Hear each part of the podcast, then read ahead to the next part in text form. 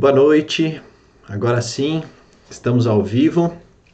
Aqui é o Murilo Massareto, está no ar o nono, o décimo programa da série de resumos, discussões do livro A Riqueza da Vida Simples, do Gustavo Cerbasi, onde eu vou trazer aqui é, o resumo de cada capítulo, além das reflexões para te ajudar a resolver os seus problemas financeiros.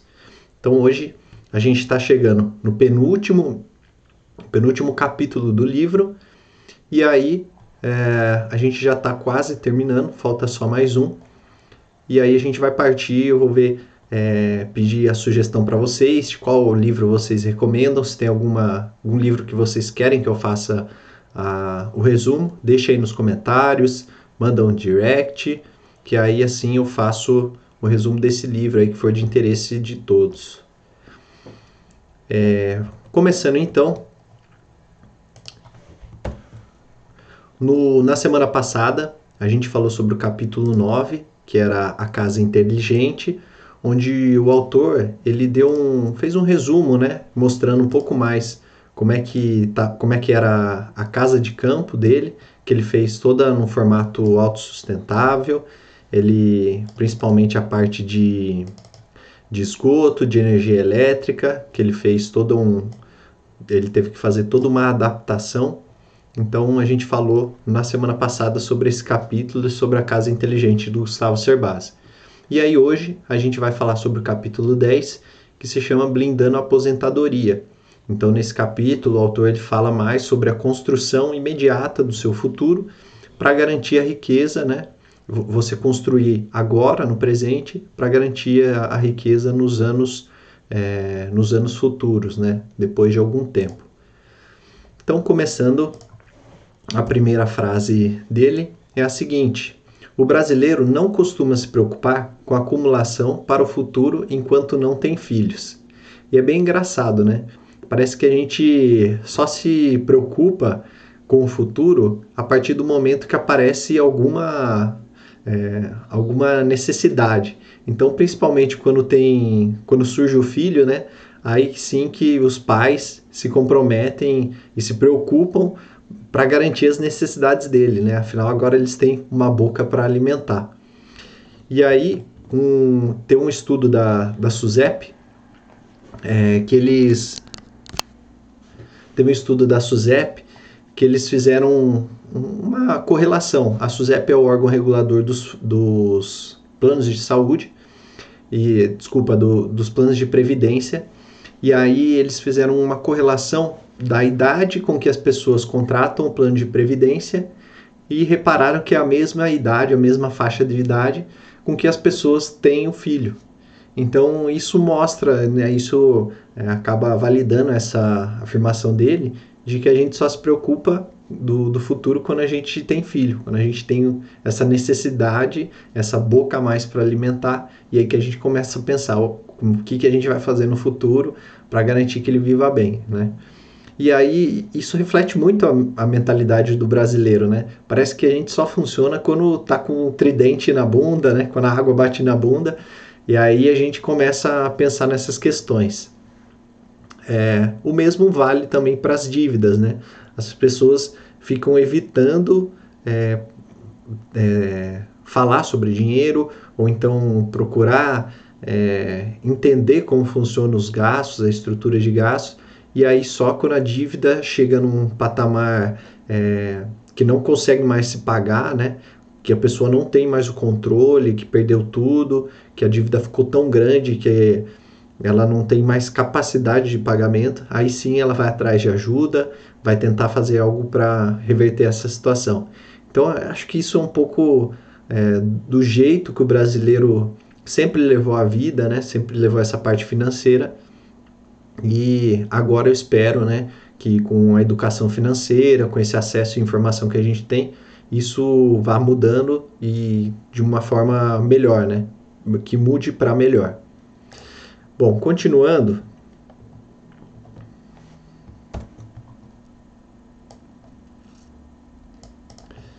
A segunda frase que eu separei dele é a seguinte: ele fala: o futuro nada mais é do que uma evolução de nossos vários atos presentes.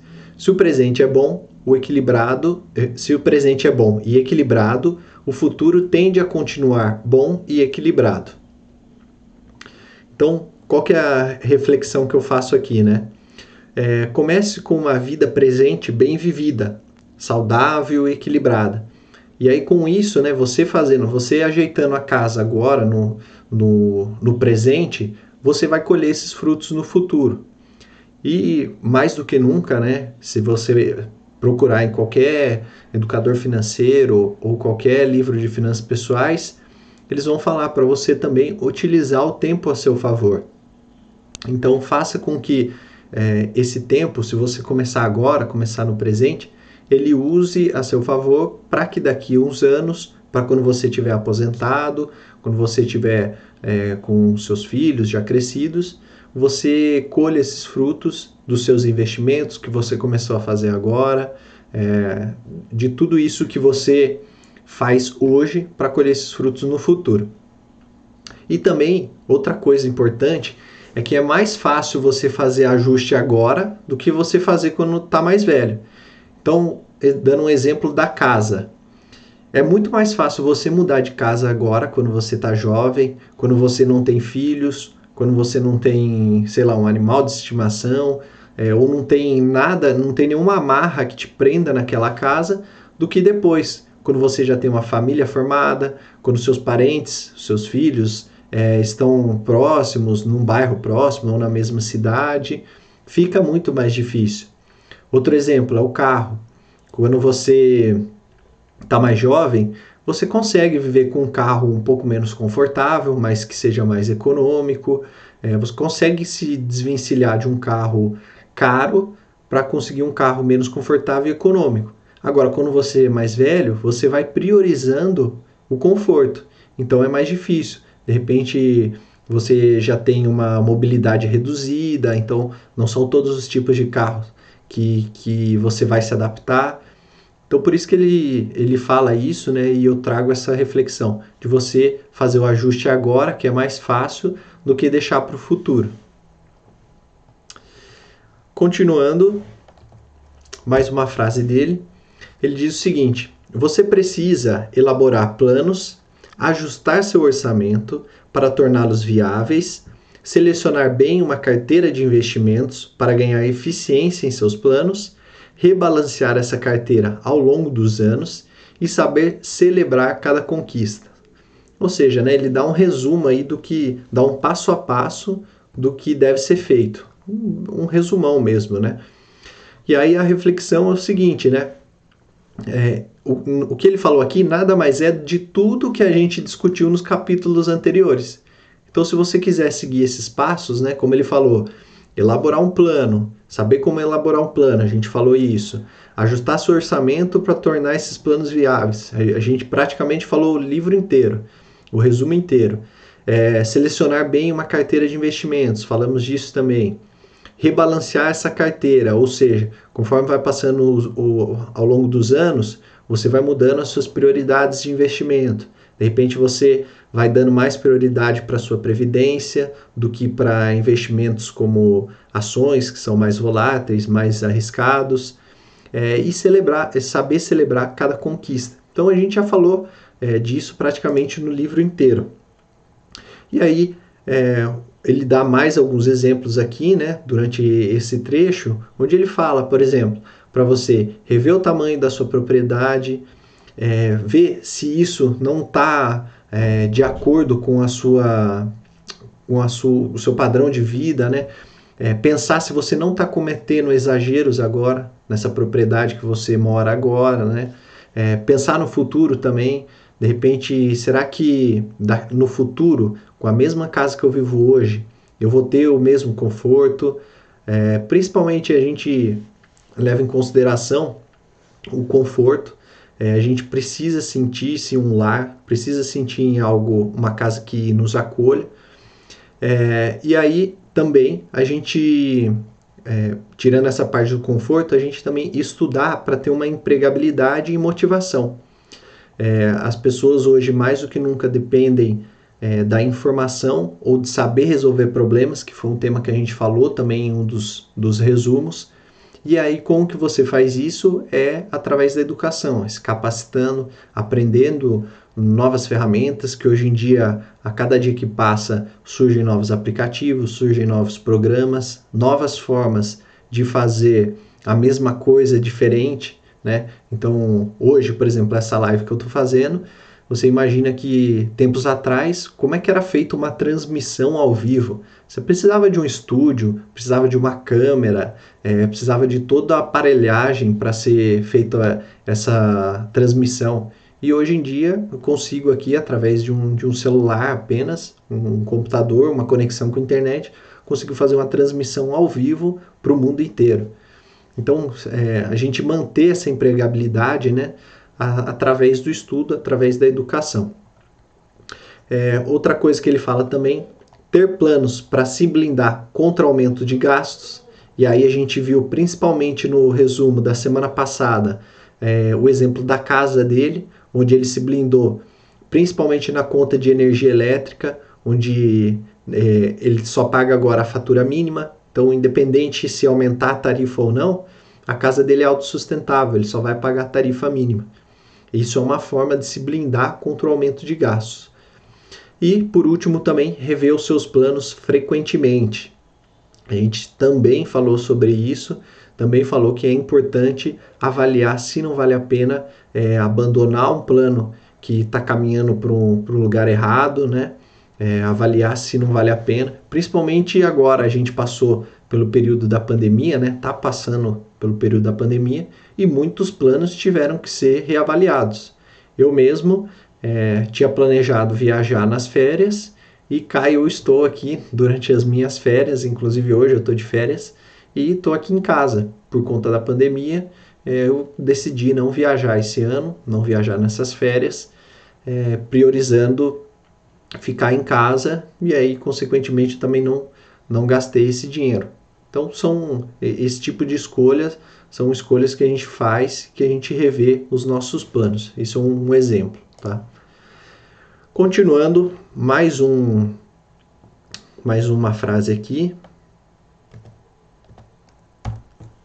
Antes, só dar uma olhada aqui no Instagram. É, a Macena, C, acho que a Carol Macena entrou. Um abraço, Carol. Caio Aranha, Caio Aranha entrou também, obrigado. É, continuando então.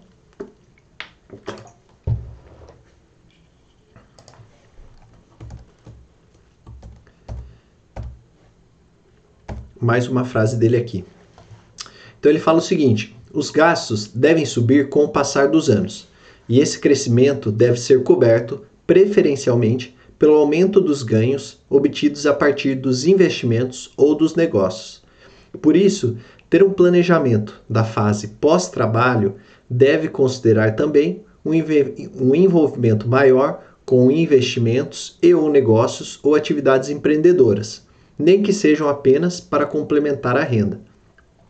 Então, o que ele quer dizer com tudo isso, né? Primeiro, ele está falando que com o passar do tempo, os gastos vão subindo, os gastos vão aumentando. Como é que a gente acompanha essa evolução dos gastos se a gente está pensando na aposentadoria, ou seja, se a gente está pensando em parar de trabalhar? A gente tem que fazer isso através de outras formas de renda. E como que isso é feito? Ou pelos investimentos, como ele falou aqui, ou então você tendo um negócio, você tendo um empreendimento é, onde você tenha parte desse empreendimento, né, tenha, ou seja, o proprietário, e você consegue aferir renda a partir desse, dessa, desse empreendimento, sem que você precise necess, necessariamente trabalhar. Você pode colocar alguém para tocar e você receber apenas os rendimentos.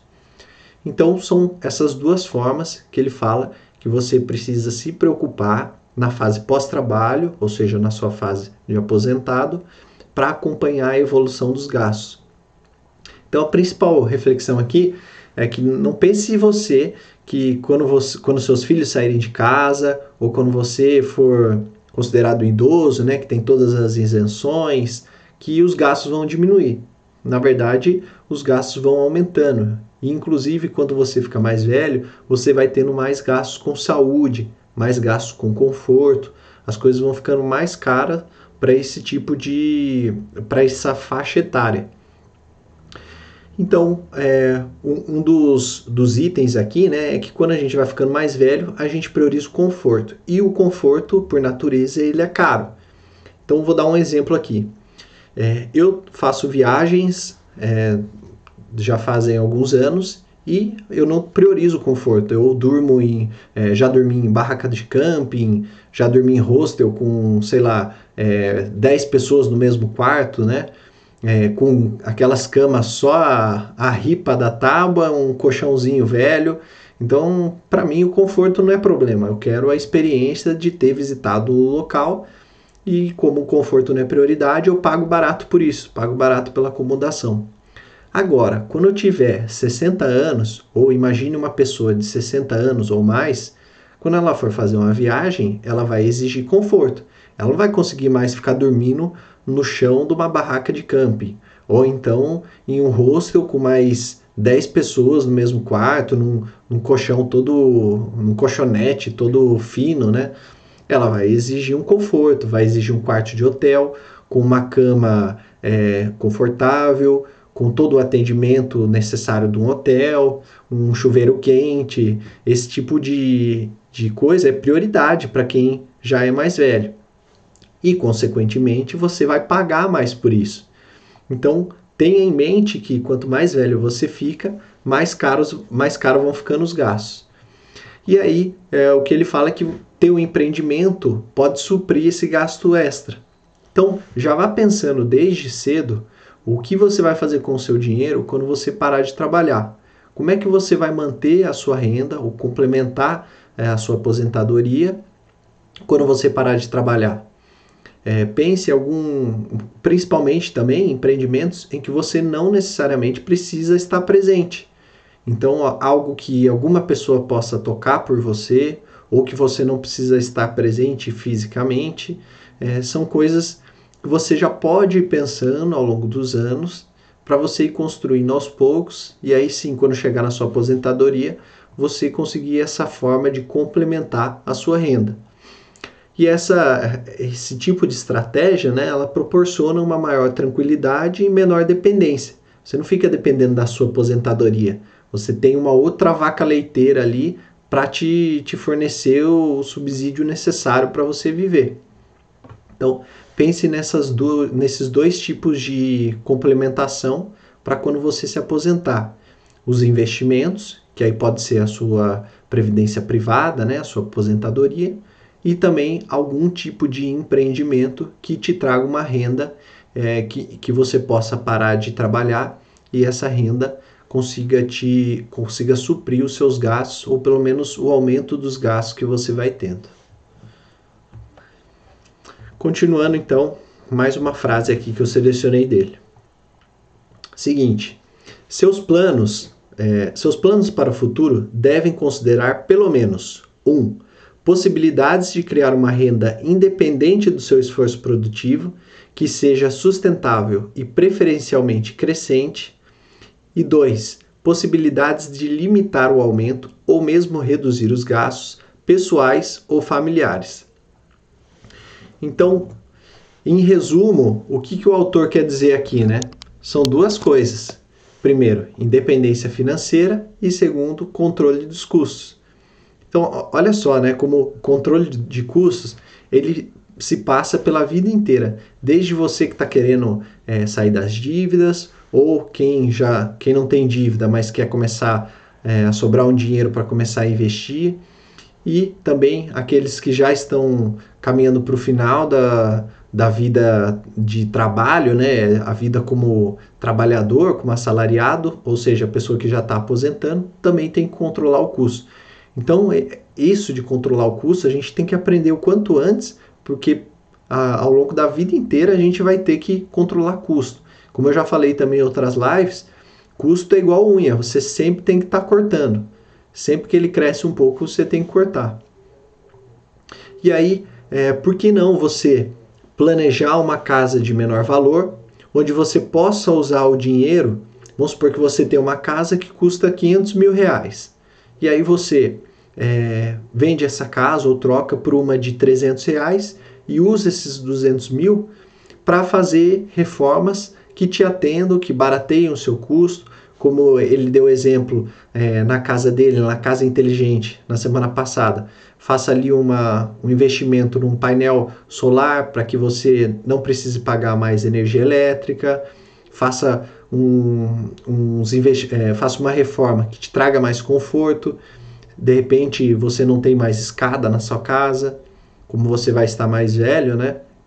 Você começa a pensar nesse tipo de conforto e pensar nesses tipos de, de ideias, né? E é, o exemplo que eu dou principalmente é aqui em casa, né, na casa dos meus pais, onde a gente é uma família de tem os meus pais, é, eu e mais duas irmãs, então a gente era em cinco. Então sempre a gente almejou uma casa grande, né, com pelo menos é, dois quartos para a gente ficar confortável. A gente conseguiu isso, veio para essa casa onde a gente mora atualmente. Só que aí, a partir do, do momento que é, eu e minhas irmãs foram crescendo, cada um foi tomando um rumo, foi saindo de casa e a casa atual hoje ficou muito grande para os meus pais. Então, o que eles estão fazendo? Estão reformando a casa antiga, onde a gente vivia. Então, nessa casa atual são três quartos, lá vão ser dois quartos. Aqui a gente tem é, dois lances de escadas, né? Entre é, a garagem até a área de lazer. Lá é toda plana, então não vai ter escada nenhuma. É, a casa aqui, a área, né? A metragem é um pouco menor do que na outra, então fica mais fácil é, para limpar. Tudo isso acaba ficando mais fácil, acaba trazendo mais conforto. Então esse é um exemplo é, pessoal, né? Da, daqui de casa de como as coisas vão mudando e como a gente vai tendo que se adaptar conforme essas mudanças vão acontecendo. E aí, como o autor diz, sempre buscando essa redução dos custos e o aumento do conforto. E também outro exemplo que, que a gente teve né, foi na semana passada da casa inteligente do Gustavo Cerbasi. Né? Ele procurou essa, essa blindagem contra o aumento de gastos, que foi fazer uma casa autossustentável. Bom, mais uma frase aqui. Ele fala o seguinte: na impossibilidade de bancar individualmente o conforto desejado, porque, por que não compartilhar a comodidade viável? Deixa eu ler de novo aqui. Na impossibilidade de bancar individualmente o conforto desejado, por que não compartilhar a comodidade viável? Então, qual que é a reflexão aqui, né? É, é você buscar soluções para sua casa. Então, o autor ele dá um exemplo no livro que eu achei até bem interessante, que ele fala que é, os tios de, ele tinha alguns tios que moravam em Americana. Eram três tios, irmãos do pai dele, e aí eles viviam uma propriedade lá em Americana que eram três casas, três casas separadas, mas com o quintal compartilhado. E aí ele até fala, né, que isso era uma, ele veio de uma família de origem italiana, né, e ele descobriu que isso é comum lá na Itália, né, ou era há, uns tempos atrás, era comum na Itália, esse tipo de, é, de propriedade em que as pessoas da mesma família, cada um tem uma casa, mas acabam compartilhando o quintal. E aí ele fala que nesse quintal ele tinha um pomar, é, tinha uma horta, onde todos é, aproveitavam dessa vivência compartilhada.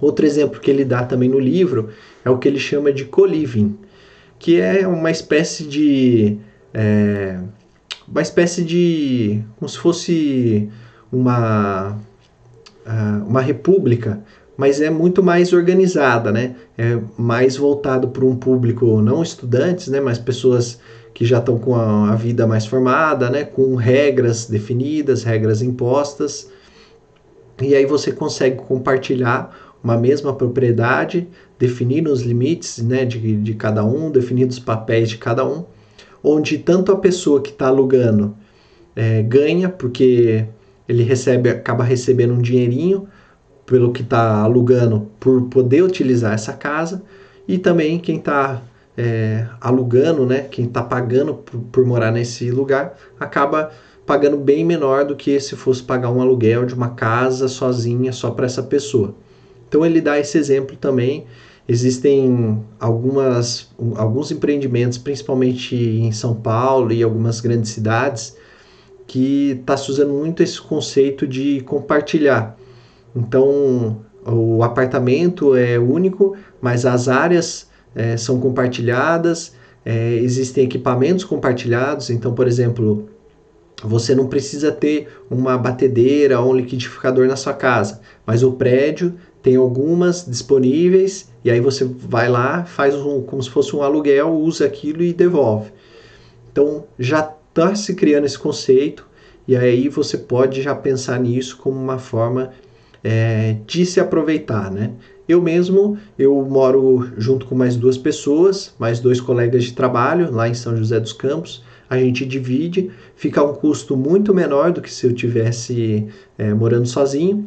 E assim como os meus colegas de trabalho também, que, que moram lá, cada um é de uma cidade. Então acaba que final de semana a gente não fica lá. A gente acaba indo cada um para sua cidade, cada um para um canto. Então é uma forma de baratear, já que a gente só fica ali durante a semana. E mesmo durante a semana a gente fica poucas horas, né? Porque a maior parte a gente fica no trabalho, é uma forma de baratear esse custo. Bom, continuando, mais uma frase. Ele fala o seguinte: é, organizar suas contas, torná-las mais eficientes e investir seguindo planos traçados com clareza ainda são a melhor opção para quem tem tempo pela frente ou para quem ainda não teve condições de praticar o autoconhecimento. Então é, é bem interessante isso que ele falou, né? Acaba sendo também um, um grande resumo do, do livro, né? Você organizar suas contas, torná-las mais eficientes, né? controlar os gastos, investir seguindo os seus planos, traçar os planos e fazer investimentos de acordo com esses objetivos, são a melhor opção, tanto para quem está começando agora, como para quem já está no meio do caminho. E aí, é, a principal lógica né, tranquilizadora é sempre ter um plano B. Ele fala disso no livro, a gente falou em alguns capítulos atrás, mas é importante também ter um plano B, pensar em formas de se blindar contra, se caso o seu plano principal não der certo. É, porque principalmente o que ele fala é que as pessoas têm resistência a aceitar a derrota. As pessoas insistem, mesmo não dando certo, de que o que elas estão fazendo é o melhor caminho.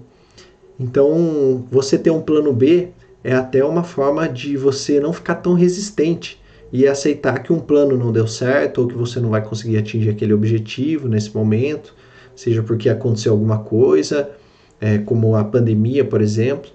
Então, ter um plano B é uma, uma acaba sendo uma lógica tranquilizadora. E aí, é, nunca se esqueça, ele fala isso no livro, né?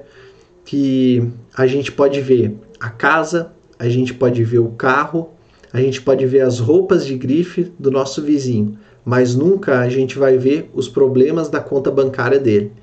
Então, sempre que a gente ficar se baseando é, no que nas pessoas que a gente conhece ou que a gente enxerga que teve sucesso ou que tem uma vida financeira saudável, mas no, de fato a gente nunca enxerga a conta corrente dele. A gente não tem como ter certeza. Será que realmente ele está vivendo uma vida financeira saudável?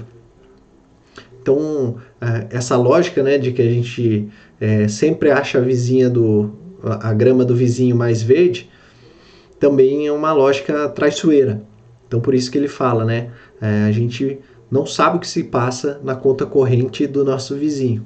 Por isso que é importante a gente ter o autoconhecimento, se focar para dentro, descobrir o que nos faz feliz e aí sim investir nisso, focar nisso. Bom, mais uma frase aqui. Ele fala que riqueza não é faltar o que é importante para nós. Minimalismo é ter abundância do que mais precisamos. Então ele fala aqui duas, duas frases aqui, né? Então, primeiro, que a riqueza é, é não faltar o que é importante para nós. Então, é, voltando ao que eu falei, né? Ter o autoconhecimento. Primeiro, saber o que é importante para você. E aí a riqueza vai vir como consequência, ou seja, você sabendo o que te faz bem, o que é importante para você, você vai ser rico ao focar nisso, ao investir nisso. No meu caso, eu gosto de fazer viagem. Então, o que me deixa rico, é, a riqueza para mim é poder viajar é, para os lugares que eu quero, é, viajar para os lugares que eu quero, para onde eu quero ir, né? É, ou viajar com a maior frequência possível. No meu caso, isso é ser rico, isso é ter riqueza. E também ele fala sobre o minimalismo, que é ter abundância, é, é, é ter abundância do que mais precisamos. Então, voltando, né? É, se o meu caso é, é viajar, né?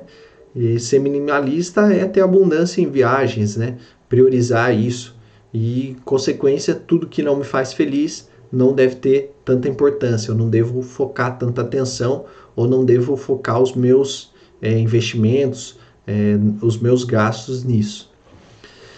Bom, ele fala também né, que a, a, a, dificuldade, a principal dificuldade que as pessoas encontram é em saber o que é preciso ter.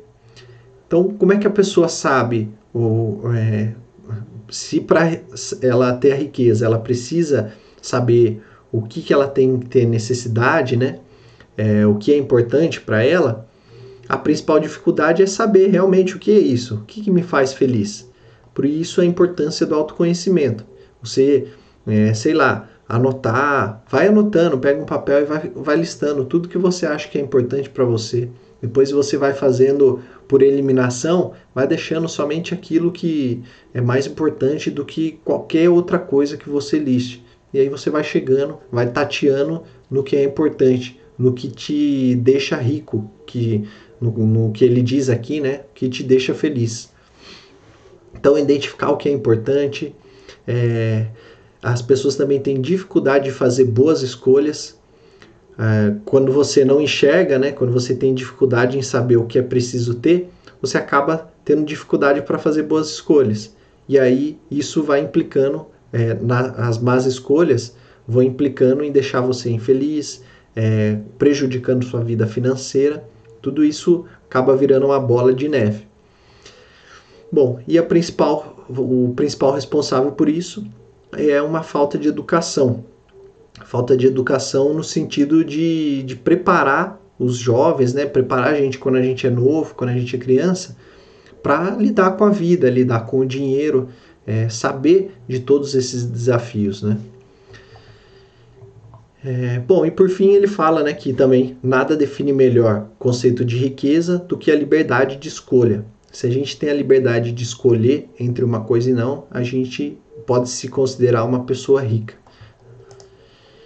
Então é isso, meus caros.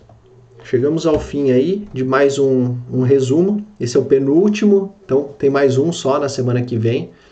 É, agradecendo aí o pessoal que entrou, Simone Santos Teixeira, é, CSG Advogados Associados, obrigado. É, tem alguém, se alguém tiver alguma dúvida, quiser enviar aí no chat, é, na próxima semana, então, o capítulo 11, o último capítulo, que se chama Riqueza Essencial. E aí, nesse capítulo, o autor ele faz um resumão geral do livro, mostrando que a riqueza está na essência. Né? Então, ele volta aí no, no título do livro, né, que é a riqueza da vida simples, e ele mostra que a riqueza está na essência. E aí a gente finaliza também o livro e finaliza a série de resumos. Bom, queria lembrar também que nessa semana é, eu vou estar tá lançando aí o curso Começando a Investir. Então, se você está com dificuldade para investir, ou então quer aproveitar esse momento é, onde a gente está com recorde de novos investidores na Bolsa de Valores, recorde de novos investidores no Tesouro Direto, se você quer aproveitar esse momento, e não se engane, porque ainda há muita margem para crescimento tanto na, é, na bolsa de valores quanto no tesouro direto, o percentual de investidores representa menos de 2%. Na, no tesouro direto é até menos que 1% da população. E para você ter como base de referência, é, na, nos Estados Unidos, o percentual da população que investe em bolsa é mais de 60%. Então, olha só o quanto que a gente tem ainda de espaço para crescimento é, de espaço para novas pessoas entrarem, para injetar né, esse influxo de dinheiro. E se você quer aproveitar isso, eu estou abrindo um curso, começando a investir, é, e uh, vai estar disponível a partir dessa semana. Se você tiver interessado, ou manda um link para mim, ou então fica de olho no meu Instagram que eu vou disp é, disponibilizar o link, ou então se inscreve lá no meu site, se inscreve na, na minha lista VIP que você vai saber já quando eu liberar o link você vai receber, tá bom? Um abraço para vocês, boa semana e até a próxima com o último capítulo do livro A Riqueza da Vida Simples. Tchau, tchau.